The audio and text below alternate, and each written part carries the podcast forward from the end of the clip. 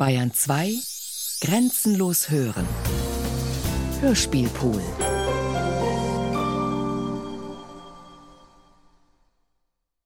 Bébuquin oder die Dilettanten des Wunders von Karl Einstein. Erster Teil.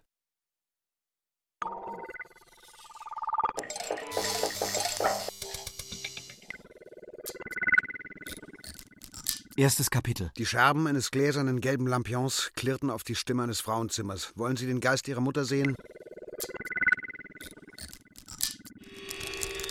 Das haltlose Licht tropfte auf die zart markierte Glatze eines jungen Mannes, der ängstlich abbog, um allen Überlegungen über die Zusammensetzung seiner Person vorzubeugen. Er wandte sich ab von der Bude der verzerrenden Spiegel, die mehr zu Betrachtungen anregen als die Worte von 15 Professoren. Er wandte sich ab vom Zirkus zur aufgehobenen Schwerkraft, wiewohl er lächelnd einsah, dass er damit die Lösung seines Lebens versäumte. Das Theater zur stummen Ekstase mied er mit stolz geneigtem Haupt. Alle Ekstase ist unanständig, Ekstase blamiert unser Können. Und ging schauernd in das Museum zu billigen Erstarrnis, an dessen Kasse eine breite, verschwimmende Dame nackt saß.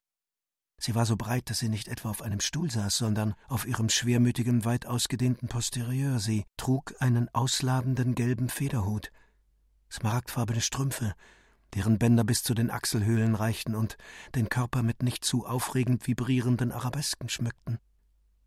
Von ihren Seehundhänden starrten rote Rubinen senkrecht. Guten Abend, Herr Guten Bébuquin. Abend, Herr Bébuquin, sagte sie. Bébuquin betrat einen mühselig erleuchteten Raum, in dem eine Puppe stand, etwas dick, rot geschminkt mit gemalten Brauen, die seit ihrer Existenz eine Kusshand zuwarf. Erfreut über das Unkünstlerische setzte er sich auf einen Stuhl, einige Schritte von der Puppe entfernt. Der junge Mann wusste nicht, was ihn an unkünstlerischem anzog. Er fand hier eine stille, freundliche Schmerzlosigkeit, die ihm jedoch gleichgültig war. Was ihn immer anzog, war der merkwürdige Umstand, dass ihn dies ruhig konventionelle Lächeln bewusstlos machen konnte. Ihn empörte die Ruhe alles Leblosen, da er noch nicht in dem nötigen Maße abgestorben war, um für einen angenehmen Menschen gelten zu dürfen. Er schrie die Puppe an, beschimpfte sie und warf sie wieder einmal von ihrem Stuhl vor die Tür, wo die dicke Dame sie etwas besorgt aufhob. Er wand sich in der leeren Stube. Ich will nicht eine Kopie, keine Beeinflussung. Ich will mich. Äh, aus meiner Seele muss etwas ganz Eigenes kommen. Und wenn es Löcher in eine private Luft sind, ich kann nicht mit den Dingen etwas anfangen. Ein Ding verpflichtet zu allen Dingen, es steht im Strom und furchtbar ist die Unendlichkeit eines Punktes. Die dicke Dame, Fräulein Euphemia, kam und bat ihn fortzufahren, als ein dicker Herr ihn anfuhr. Jüngling, beschäftigen Sie sich mit angewandten Wissenschaften. Peinlich ging ihm das Talglicht eines Verstehens auf, dass er, wo er ein Schauspiel sehen wollte, einem anderen zum Theater gedient habe. Er schrie auf. Ich bin ein Spiegel. Eine unbewegte, von Gaslaternen glitzernde Pfütze, die spiegelt. Aber hat ein Spiegel sich je gespiegelt? Mitleidig blickte ihn der Korpulente an. Er hatte einen kleinen Kopf, eine silberne Hirnschale mit wundervoll ziselierten Ornamenten, in welche feine, glitzernde Edelsteinplatten eingelassen waren. Giorgio wollte entweichen. Nebukadnezar Böhm schrie ihn wutvoll an. Verspringen Sie so in meiner Atmosphäre herum, Sie Unmensch. Verzeihung, mein Herr, Ihre Atmosphäre ist ein Produkt von Faktoren, die in keiner Beziehung zu Ihnen stehen. Wenn auch, erwiderte liebenswürdig Nebukadnezar. Es ist eine Machtfrage, eine Sache der Benennung von Selbsthypnose. Bébuquin richtete sich auf. Sie sind wohl aus Sachsen und haben Nietzsche gelesen, der darüber, dass man ihm das Polizeiressort nicht anvertraute, wahnsinnig wurde und in die Notlage kam, psychologisch scharfsinnige Bücher zu schreiben. Fräulein Euphemia bat die Herren, mit ihrem Geist rationeller umzugehen, und sie wolle gern ein Balllokal besuchen. Die beiden nickten und stampften die Holztreppe hinunter. Euphemia holte einen Abendmantel, und Nebukadnezar ergriff ein Sprachrohr und bellte in die sich breit aufrollende Milchstraße Ich suche das Wunder. Der Schoßhund Euphemias fiel aus dem Sprachrohr, Euphemia kehrte angenehm lächelnd zurück. Beste, meinte Nebukadnezar, Erotik ist die Ekstase der Dilettanten. Ich werde sie aber in meinem nächsten Feuilleton protegieren. Die Frauen sind immer aufreibend, da sie stets dasselbe geben und wir nie glauben wollen, dass zwei ganz verschiedene Körper das gleiche Zentrum besitzen. Adieu. Ich will sie nicht hindern, ihre Betrachtungen durch die Tat zu beweisen. Euphemia bat, dass der Dicke etwas zu trinken und zu essen aus dem Hotel hole und kehrte um, ihren Hund zu pflegen, von dessen Unfall sie hörte. Der Dicke ergriff einen Baum und schmerzlich an den Hals. Dann ging auch er, den Hund pflegen.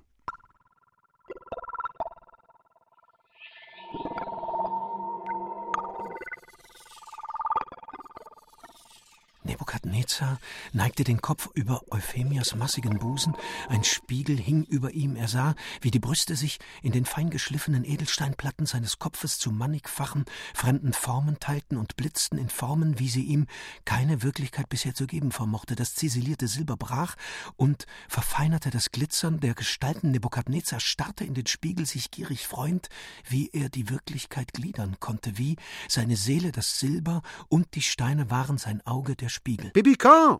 schrie er und brach zusammen. Denn er vermochte immer noch nicht die Seele der Dinge zu ertragen. Zwei Arme zerrten ihn auf, pressten ihn an zwei feste, breite Brüste und lange Haarsträhnen fielen über seinen Silberschädel, und jedes Haar waren tausend Formen. Er erinnerte sich der Frau und merkte etwas beklemmt, dass er nicht mehr zu ihr dringen könne durch das Blitzen der Edelsteine, und sein Leib barst, fast im Kampfe zwei Wirklichkeiten. Dabei überkam ihn eine wilde Freude, dass ihm sein Gehirn aus Silber fast Unsterblichkeit verlieh, da es jede Erscheinung potenzierte und er sein Denken ausschalten konnte, dank dem präzisen Schliff der Steine und der vollkommen logischen Ziselierung. Mit den Formen der Ziselierung konnte er sich eine neue Logik schaffen, deren sichtbare Symbole die Ritzen der Kapsel waren. Es vervielfachte seine Kraft. Er glaubte in einer anderen, immer neuen Welt zu sein, mit neuen Lüsten. Er begriff seine Gestalt im Tasten nicht mehr, die er fast vergessen, die sich in Schmerzen wand, da die gesehene Welt nicht mit ihr übereinstimmte. Missbrauchen Sie mich bitte nicht, klang die dünne Stimme Bibukins im Spiegel. Regen Sie sich nicht so an Gegenständen auf. Es ist ja nur Kombination, nichts Neues. Wüten Sie nicht mit deplatzierten Mitteln. Wo sind Sie denn?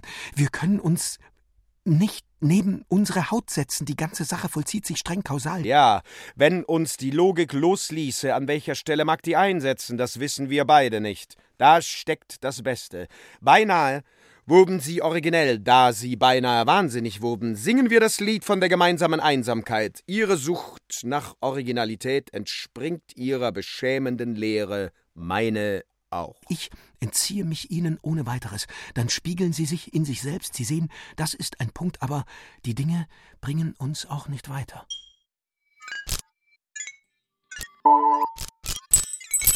Spitzengardinen werden zusammengezogen.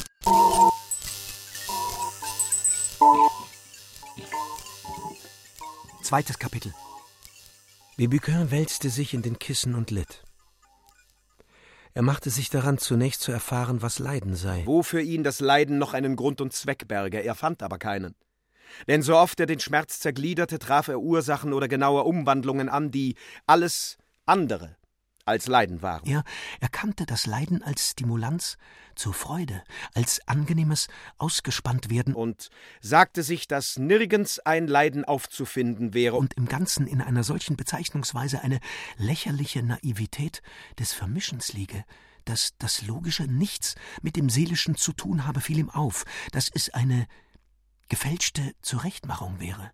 Er fand das Logische so schlecht, wie Maler, die für die Tugend ein blondes Frauenzimmer hinsetzen. Der Fehler des Logischen ist, dass es noch nicht einmal symbolisch gelten kann.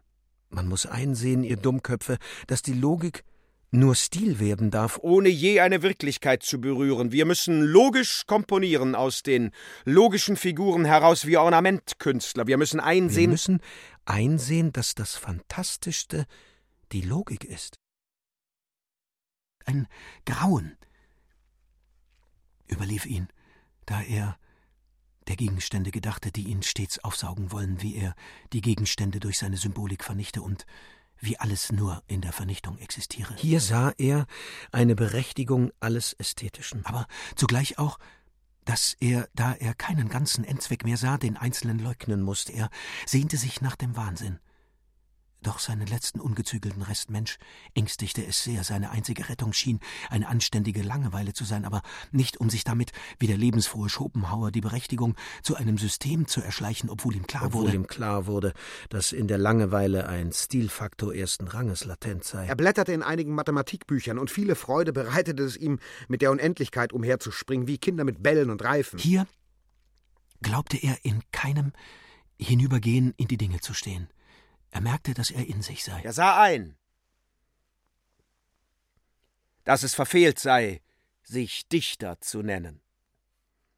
dass er in der Kunst immer im Rausch der Symbole bleibe. Es genügte ihm keineswegs, dass die Technik der Poesie symbolisch sei und ihre Gegenstände damit einen ganz anderen Sinn erhielten, noch immer fand er, dass die sprachliche Darstellung eben nur unreine Kunst sei, gemessen an der Musik. Er verwünschte die Anstrengung der Wissenschaftler, die Musik auf reale physiologische Vorgänge zurückzuführen, aber es berührte ihn entschieden angenehm, dass sie ihre Verdauung interpretierten, doch alles Künstlerische mit großer Sicherheit umgingen. Es freute ihn. Es freute ihn, wie sich hier eine alte Meinung bestätigte, dass die Teile über das Ganze gar nichts aussagten, dass Synthetische in der logischen Analyse die unbewusste Voraussetzung sei und man gerade die Hauptsache somit sicher umgehe wie es diese Psychologen taten.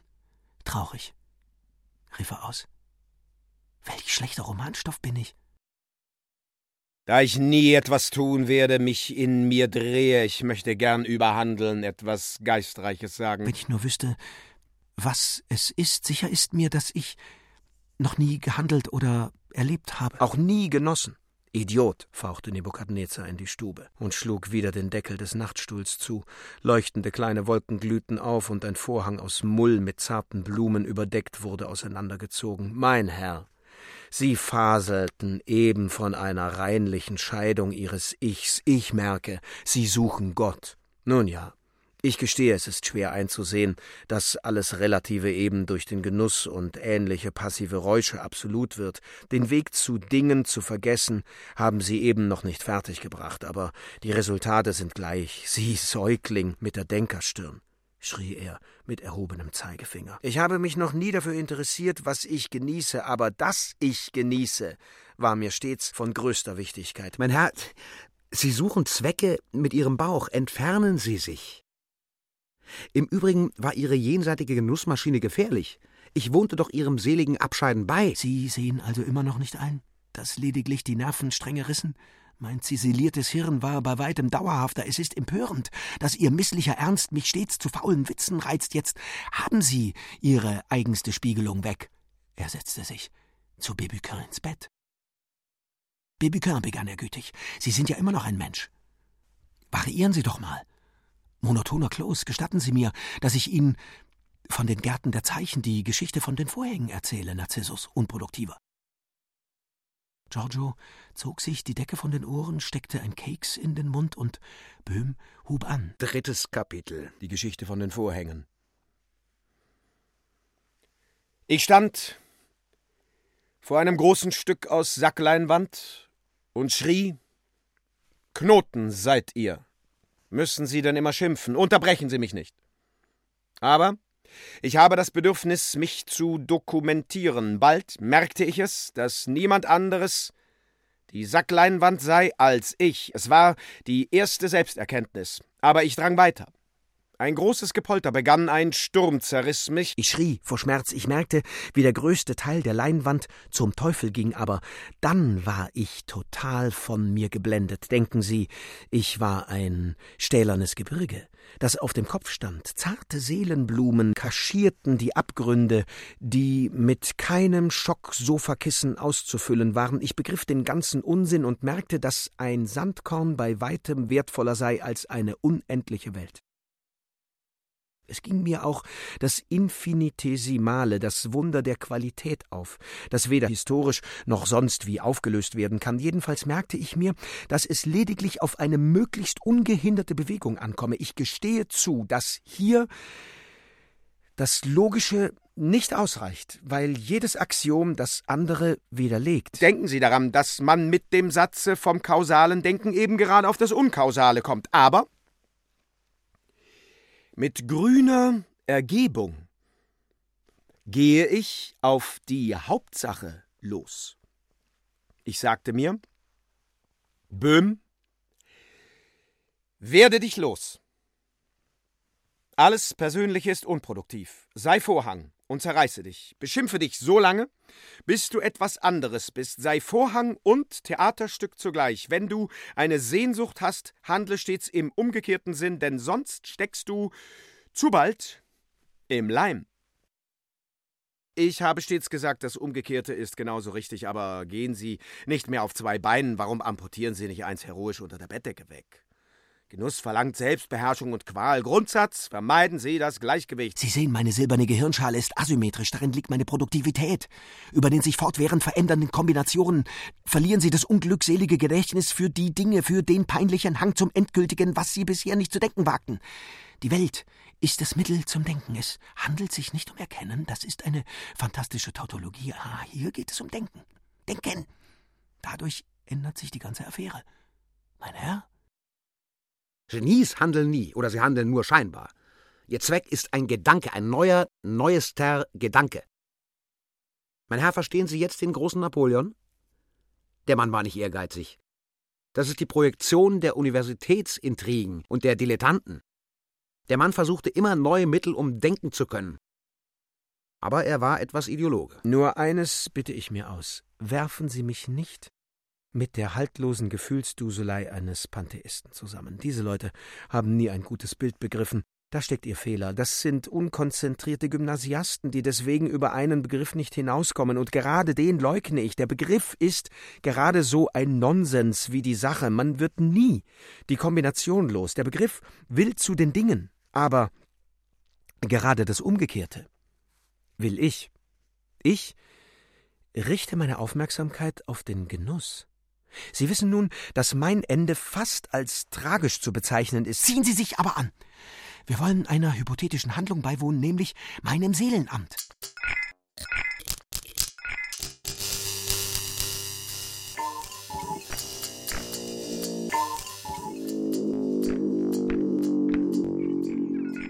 Viertes Kapitel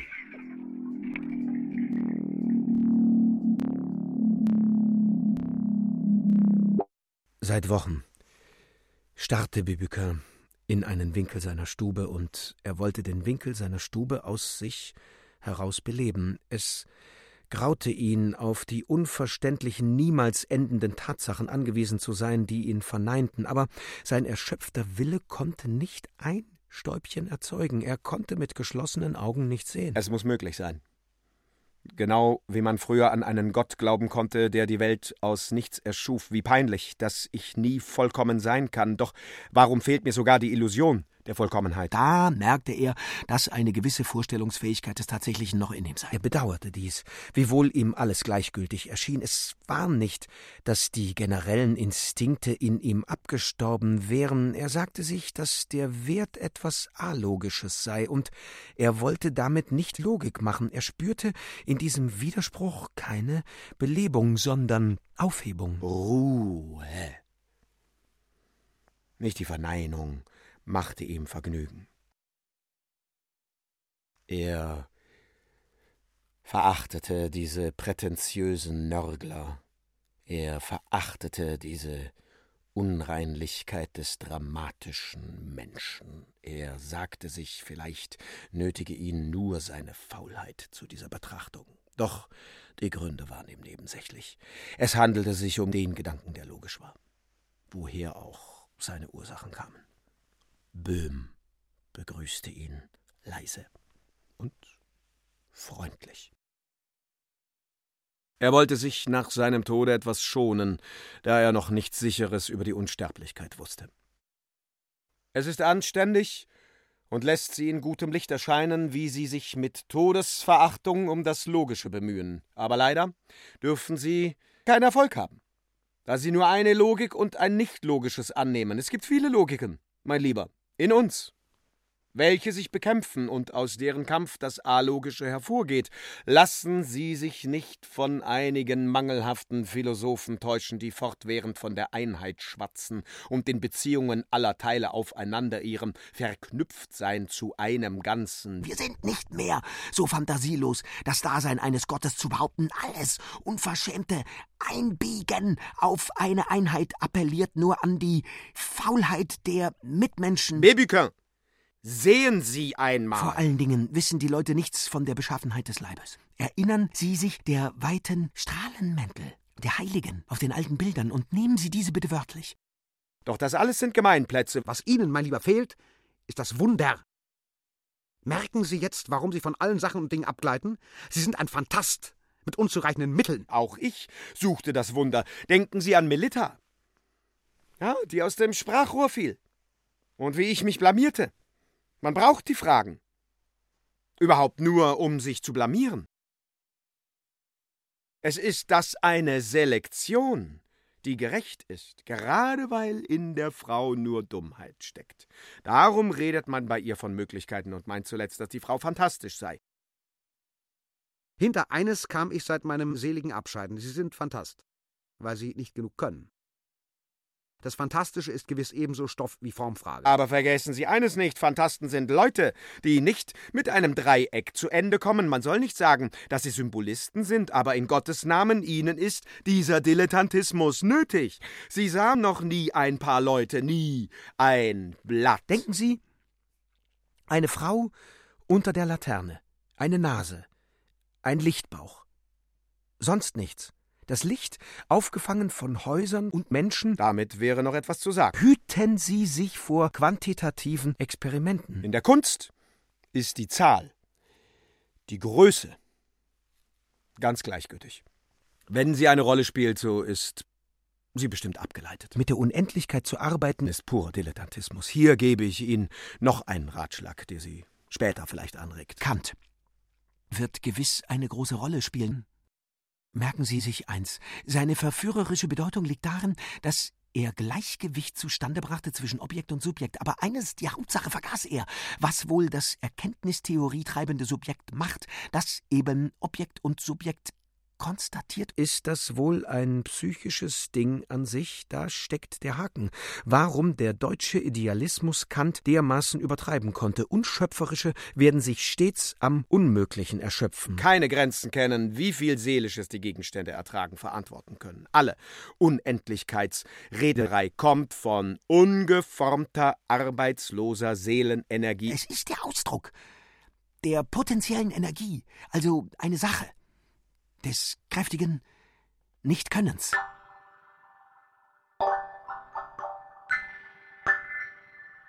Fünftes Kapitel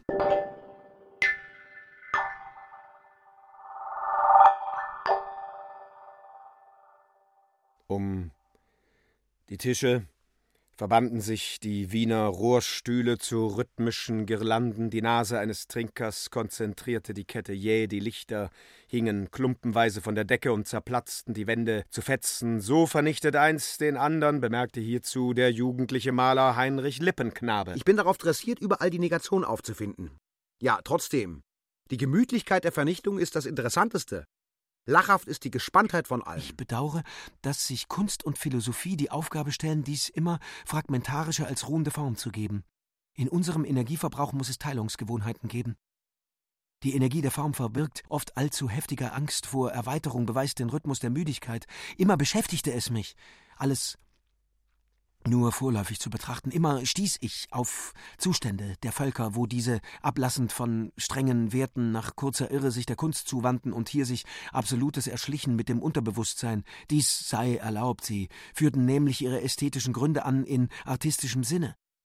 Bald vergaßen sie diese und hatten gemächliche Werte, auf denen es sich bequem ausruhen, arbeiten und leben ließ. Das Ästhetische reagierte ethisch ab, zunächst mit Übertreibungen. Ich gestehe, mit Vergnügen bemerkte ich, dass sich aus der symbolischen Kunst eine Formkunst bei einigen Begabteren abtrennte. Aber vielleicht schuf das Symbol das Artistische, da dieses die Grenzenlosigkeit des Ersteren überwinden musste, woraus sich die heutige Scheidung ergibt. Fiel es Ihnen nicht auf, dass die früheren Christen durch die Bilder disputieren und denken? Und gerade darum waren sie zur größten Energie der Form und zur beständigen sinnlichen Variation eines in sich stille Bleibenden gezwungen? Bibiquin sagte, Das Verdienst Schopenhauers, die Ruhe als Wesen aller Dinge und Subjekte eingeführt zu haben, ist stets hervorzuheben. Er gab damit die unbewegte Idee Platos wieder, das strenge, unberührte Gesetz. Aber für wahr das Wesen ist dann nichts. Doch ist die Reduzierung auf Eindrücke peinlich? Schwerlich werde ich mir einmal über den Produktiven klar. Dieses kindliche Suchen nach einem Anfang wird mich schädigen. Euphemia trat in das Café ein.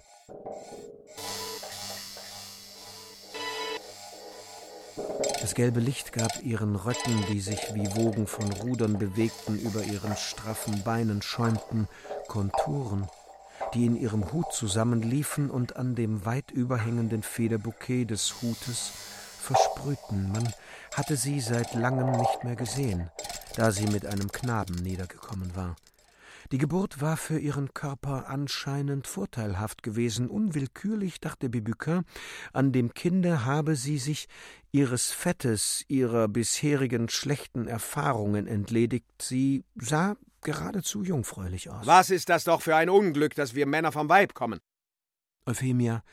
Nun, mein Junge, wie habe ich mich erholt? Heinrich Lippenknabe hub aber ein Lied an, das der bleiche lange Piccolo mit dem Rauschen der Vorhänge und dem Klingen der metallenen Schnürgriffe akzentuierte. Weit stinkt uns die Einsamkeit entgegen auf allen unseren grauen Wegen krallt unser Auge sich an einen blauen Fleck, die Einsamkeit. Es ist ein dunkel klitschig Zimmer, ohne Wände, doch hat keiner ihre Höhe je ermessen. Um uns tanzt der Kosmos voll Finessen, doch fällt auf mich kein Schimmer. Hören Sie mit dem Blödsinn auf. Ich möchte die ganze Geschichte in mich konzentrieren. Das können Sie ohne weiteres.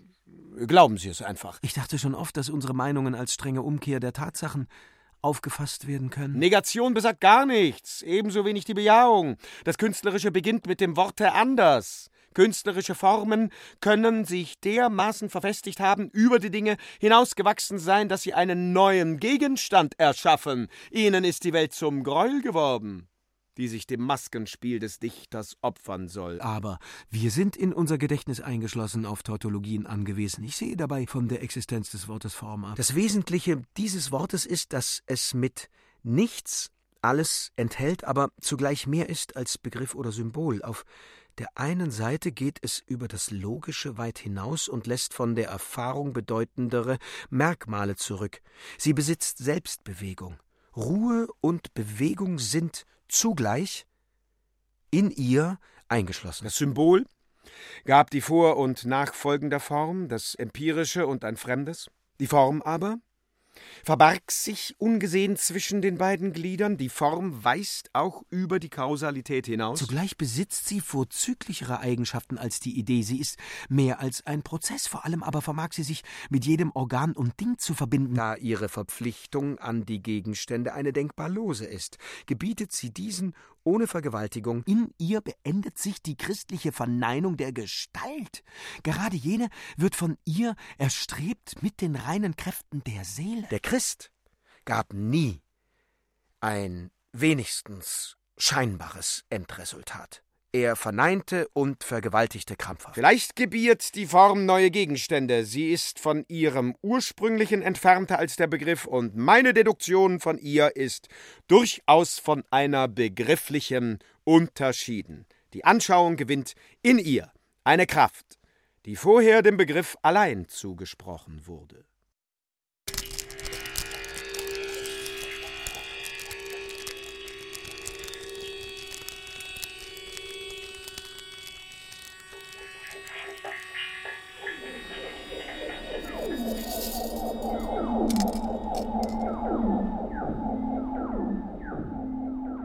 Sechstes Kapitel.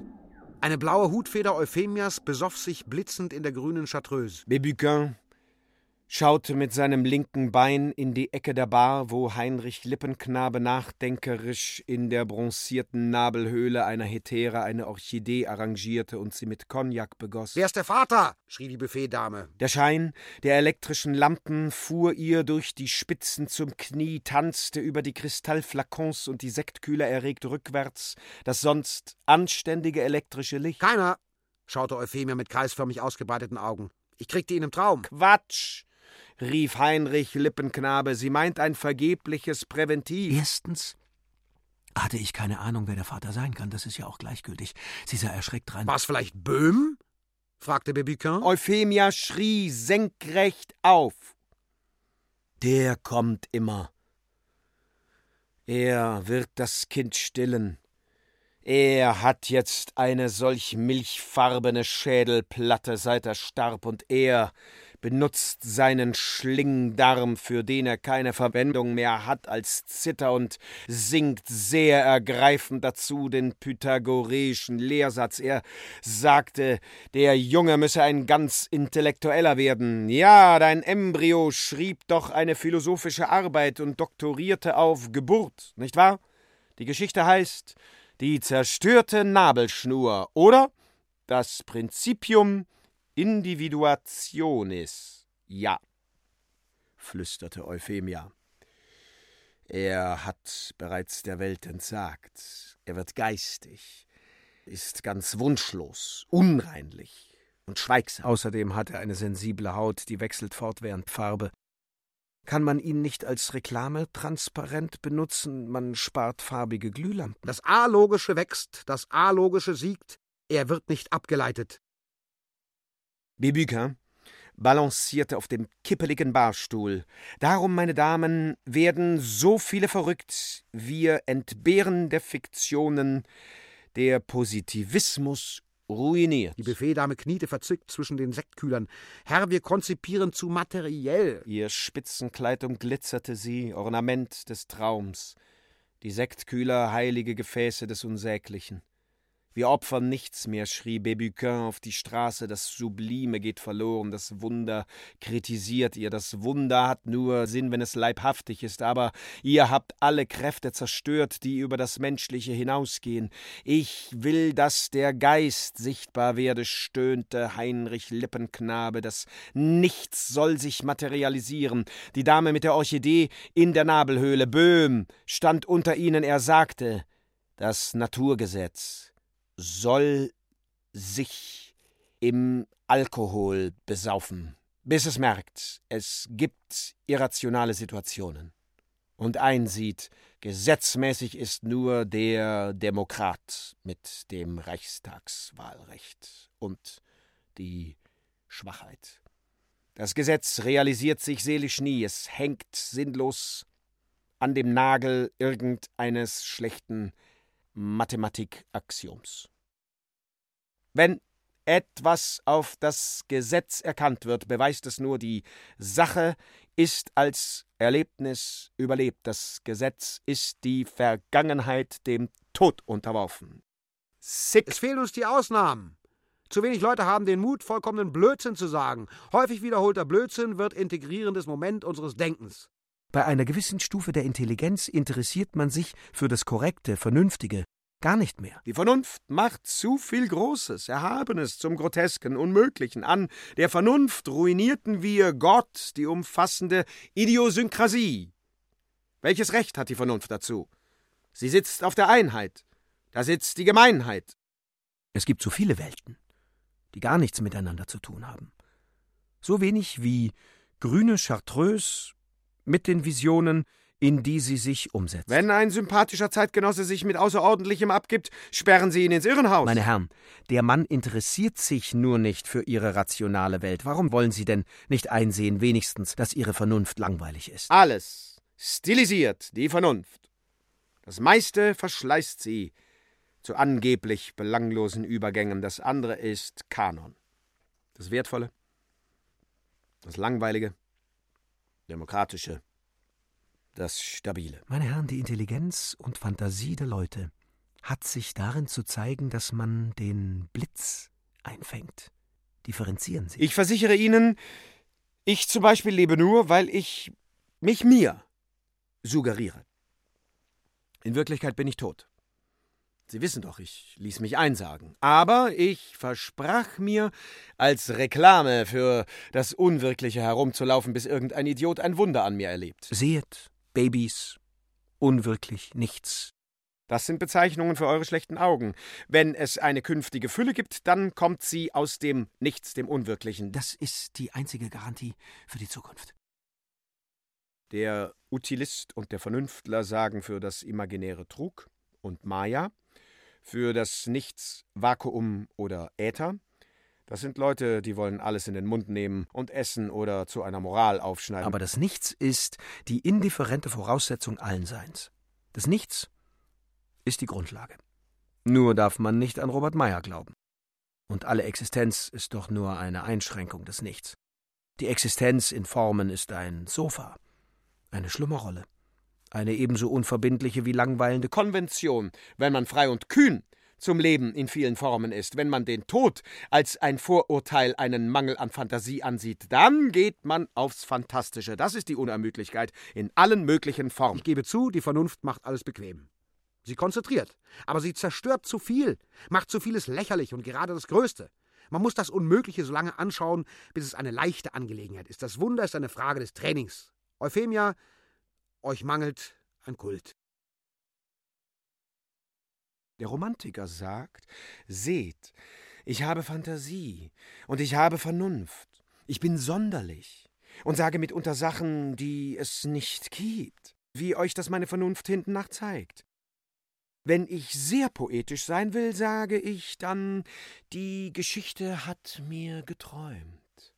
Aber das ist mein sublimstes Mittel, damit muss man sparen. Und dann kommen noch Masken und Spiegelbild als romantischer Apparat. Aber Herrschaften, da ist Ästhetizismus bei. Beim Romantiker macht man einen Schritt vorwärts und zwei zurück. Das ist ein zuckendes Klebpflaster. Er begoss die noch nicht verschiedenen mit Absinth. Hier. Ein Mittel des Dilettanten. Bebuquin fuhr Euphemia an die Nase und umarmte sie zugleich leidenschaftlich.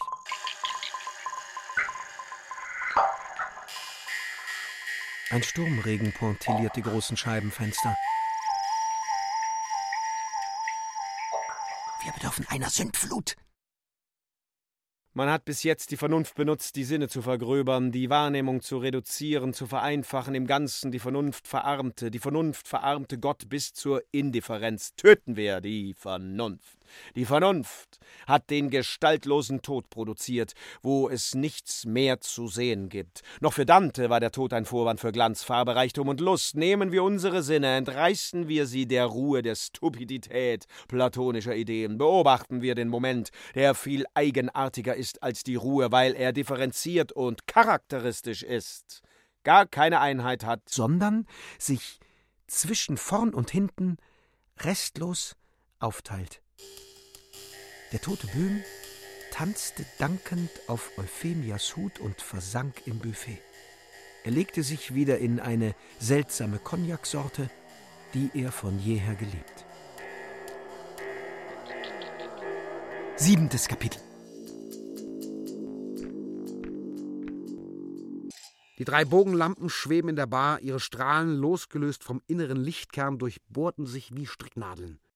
Böhm im Cognac stieg heraus, tanzte hinter den Kristallflakons der farbigen Schnäpse, leise trällernd den Cancan des Chamäleons Serpentina Alcoholica. Die Monde der Bogenlampen wurden obszön, ihre Strahlen fingerten in der Dekolletage der Damen, man hörte auf Bebückers leise, trockene Stimme, der von seiner letzten Liebschaft erzählte. Der Abschied von der Symmetrie. Meine letzte Geliebte stand im Garten zur sympathischen Kurve ist eine Vase aus Knidos.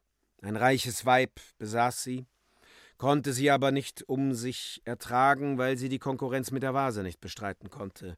Sie stieß bedeutend mit der Zunge an und sah ästhetische Jünglinge bei sich. Um Bildung zu markieren, zeigte die Dame den Jünglingen stets die knidische Vase. Also, die Jünglinge verglichen kunstgewerblich die Dame mit der Vase, der Pott hatte unbedingt die Form eines schlanken Weibes. Die Dame zog dabei den kürzeren und kam mit ihrer Liebe zur Kunst nicht auf ihre Kosten. Diese Vase ruinierte mich fast.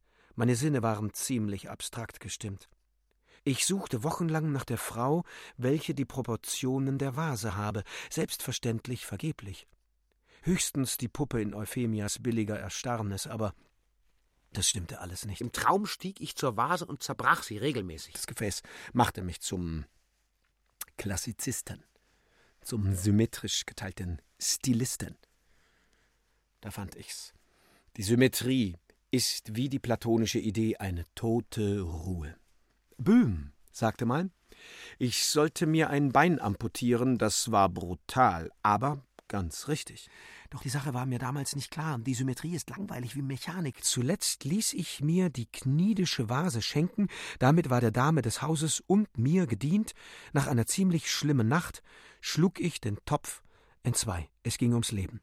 Seitdem bin ich Romantiker geworden. Bebuquin sah gar nicht, dass die Hetäre und Euphemia krampfhaft unter den Bogenlampen saßen, Liköre tranken und in das Licht starrten. Lippenknabe küsste seine Mätresse auf den Arm. Grell schrie sie auf und wehrte den Maler deutlich mit einer langen spitzen Hutnadel aus dem zuckenden Lichtkreis ab. Er zog sich notgedrungen zurück. Die Frauen lagen verzückt unter den starren, stechenden Dolchen der Bogenlampen. Sie stöhnten wie Tiere. Die Lampen begannen zu zucken. Sie zischten. Bebiquin drehte die Leitung ab. Die Frauen schraken verstört auf. Der Maler sagte eifersüchtig Sonnenkult und ging.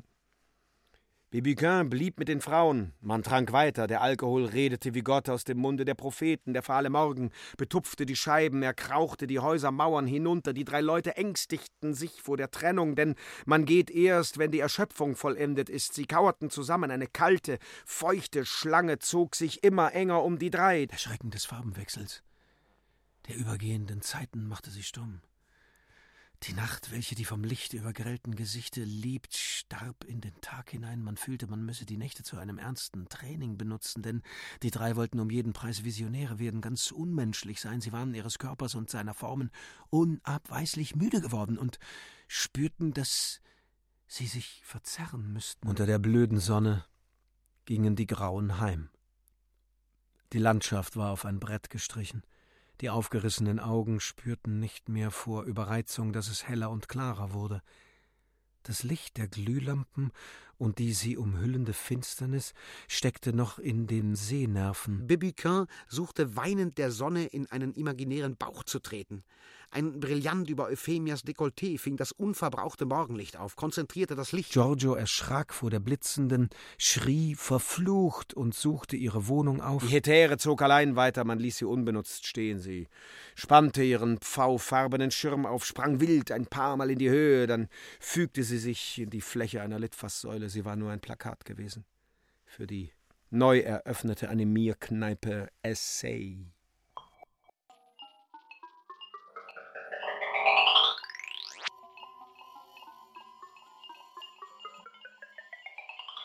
Achtes Kapitel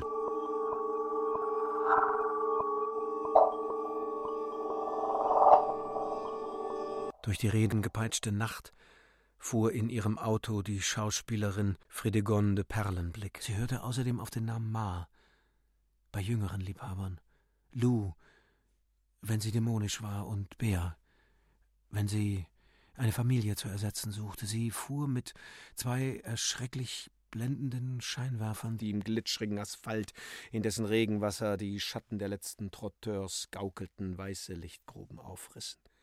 Ihre Autohupe hatte entschieden dramatische Kraft. Der Chauffeur hielt einen tragischen Rezitationsstil inne. Die Hupe hatte das dramatische Rrr. Auf dem Dache des Coupés war ein Kintop angebracht der den verschlafenen Bürgern zeigte, wie die Schauspielerin Fredegonde Perlenblick sich auszog, badete und zu Bett ging. Ehe es dunkel wurde, erschien über dem Bett kalligraphisch endlich allein. Unter der Bilderreihe des rasenden Kinema stand zum Beispiel Ich trage den Strumpfhalter Ideal oder sonst irgendeine wertvolle Empfehlung. Die Schauspielerin ließ vor der Bar halten. Sie stieg aus. Es war noch niemand da. Ihr erster zündender Blick, der das Lokal durchkreiste, blieb unerwidert. Sie setzte sich hin und war schön für sich selbst. Bebuquin stieg über die Schwelle. Gnädigste, Sie sitzen auf einer Hypothese. Ja, ich bin wie ein verkleideter Knabe. Die Dame zog den Blick Nummer fünf. Sie merkte, dass sie diesmal auf höherem Niveau einsetzen müsse. Gnädigste, wissen Sie, Sie beweisen mir durchaus die Nichtexistenz des Materiellen. Oh. Wir werden ja auch beim Theater soweit angängig. Stilisten. Ich habe schon ein Reformkleid versucht, aber das ist so schwer zu tragen. Entweder man sieht wie permanente Jungfrau aus oder schlechthin verheiratet. Ein Mittelstück gibt's da gar nicht. Sie markierte erregten Busen. Man war still. Der schalkige Böhm befunkelte aus seiner Cognacbütte den Hals Fredegondes. Sie reagierte, bescheiden sprach er: Gnädigste, wollen Sie einen Edelstein aus meinem Kopf? Ich habe den Büchmann und eine lyrische Anthologie, das genügt, sagte sie entrüstet. Ich meine ja ganz richtige. Vorher musste ich auf einer Hypothese sitzen, und jetzt wollen Sie mir immaterielle Juwelen verzapfen, mein Herr. Achten Sie den Intellekt eines Weibes. Kindchen, hast du schon von einem verkehrten Kaffee gehört? Sie gönn uns den bescheidenen Sport der Verrücktheit. Aber man muss natürlich sein. Ich bin immer so natürlich. Jetzt lächelte sie bereits. Böhm schnalzte ihr flink einen Edelstein auf den Hals und redete mit furchtbarer Stimme: Jetzt bist du in die Träume gezogen, Schmerzkakadu, los! Der Giebel des Buffets färbte sich bunt, Vogelaugen starrten, die Wände der Bar überzogen sich mit Vogelfedern und man hörte ein Geratter von Flügeln. Man spürte, es wird geflogen. Höher, wilder, in den Wahnsinn. Die Schauspielerin schrie Drehbühne, Shakespeare bei Reinhardt und hielt krampfhaft ihre Handtasche. Die Flügel des Kakadu wurden mit Menschen angefüllt. Euphemia saß über allen Emil, den phosphoreszierenden Embryo auf dem Schoß und rief: Herrschaften, heute wird schwarz-weiß. Wir werden so wütend, dass wir hinten nach kein Wort mehr reden werden. Oh, ich bin ja nur die Wachspuppe aus der billigen Erstarrnis. Jetzt sahen sie von sich ausgehend eine Reihe. Es tanzten um sie die vergangenen Jahre, die rauften. Wir müssen auf die Sinne, rief Böhm. Kinder, im Himmel gibt's nur verzückte Augen. Wir müssen so genau sehen, dass darin alles Wissen steckt. Aufgeregt starrte das Volk auf der Straße nach dem großen Tier, das in der Luft torkelte und schrie: Es kommt der Lebendige. Der Vogel schrie in Graurot: Ich bin ein Beweis. Es kann auch anders zugehen. Die Menschen klapperten vor Angst, ob sie es ertragen konnten. Meistens bleibt man ja im dilettantischen Schrecken stehen und endet mit einem Schlaganfall auf dem Plüschsofa. Davor ein weißer Mops aus Porzellan, er hat eine rote Schleife. Neuntes Kapitel. Aber selbstverständlich, man fliegt nicht immer. Beim vierten Glas rohen Whiskys sitzt man wieder. Schwer. Euphemia sagte: Böhm ist doch ein törichter Mensch. Ich weiß nie, ob er lebt oder tot ist. Drei Arbeiter klumpten in die Bar. Das elektrische Licht erinnerte sie an das der Fabrik. Sie hatten zu fordern. Einer langte sich eine Flasche Sekt.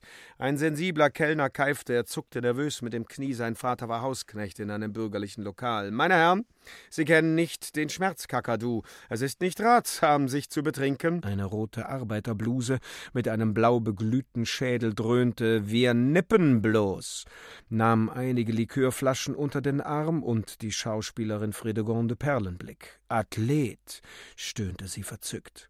Euphemia sagte verächtlich apodiktisch: Kühe sind Wiederkäuer, sei es Heu, sei es Shakespeare. Kühe lieben Stiere. Man hörte von der Straße die schimpfende Tragödie. Explosive Seele. Sie hob ihre Röcke sehr hoch. Ihr Auto raste gierig davon. Es rollte den Asphalt auf, glitschte über die Reflexe der Gaslampen und der letzten Bummler. Jetzt mag D'Annunzio weiterschreiben. In der Bar sang man den Kantus der Gottesstreiter zur Erbauung und Stärkung von Böhms Leiche. Lippenknabe schmeckte die trabende Melodie auf der Zunge wie Rizinusöl. Böhm ruiniert uns jedes Formgefühl. Der Kerl ist doch tot, wenn er auch hier herumflunkert. Man brach eine begonnene Debatte ab.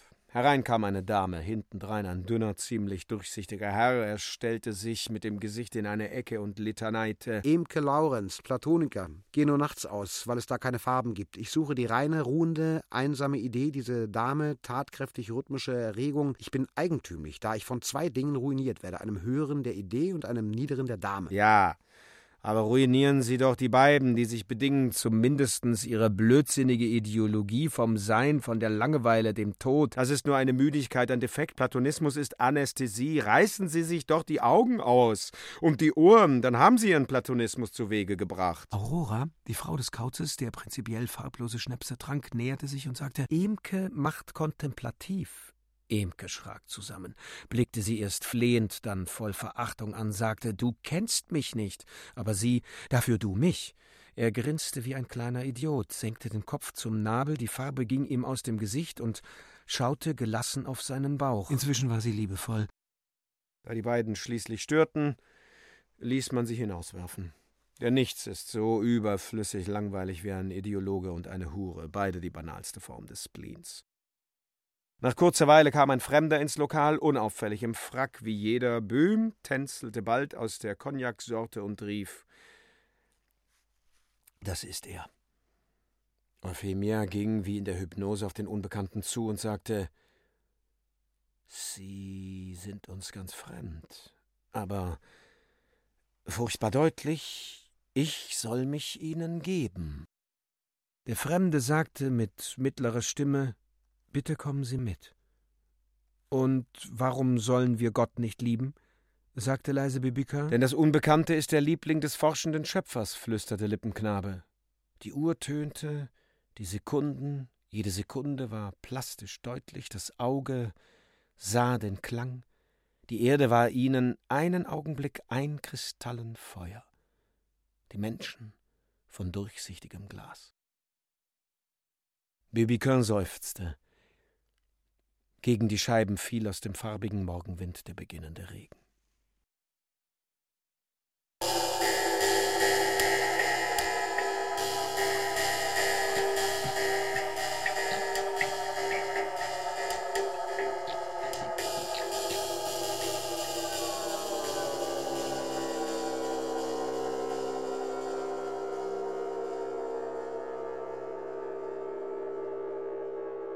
Bébuquin oder die Dilettanten des Wunders von Karl Einstein.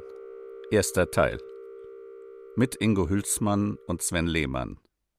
Musik Daniel Dickmeis, Ton Peter Keins, Regie Ulrich Gerhardt.